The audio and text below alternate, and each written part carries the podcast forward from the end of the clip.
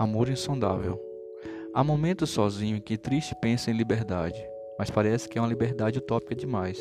É como uma liberdade de ir para o não mundo, deixar essa realidade tão mesquinha. Almejo um mundo que é só meu, onde tudo o que desejo está à disposição. Não, não são coisas materiais, engano seu. Essas são as principais e primeiras coisas que tiraria do meu caminho.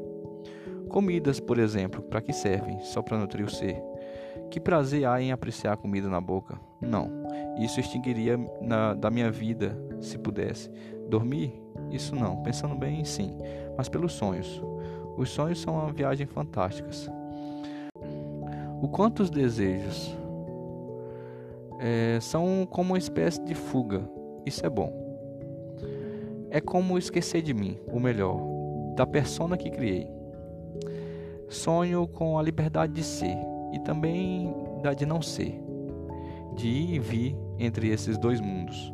Liberdade de pensar o que quiser e quando quiser, sem interferências externas, como que um mergulho dentro de mim mesmo, somente para sondar o que há e vasculhar tudo, para fazer uma limpeza geral e deixar a alma mais leve e mais livre, ser um espírito livre como sempre desejei, livre de padrões, livre para morrer e para viver, livre para esquecer de mim e me lembrar quando quiser livre para navegar por mares insondáveis e para andar sem rumo somente pelo desejo de sondar os mistérios.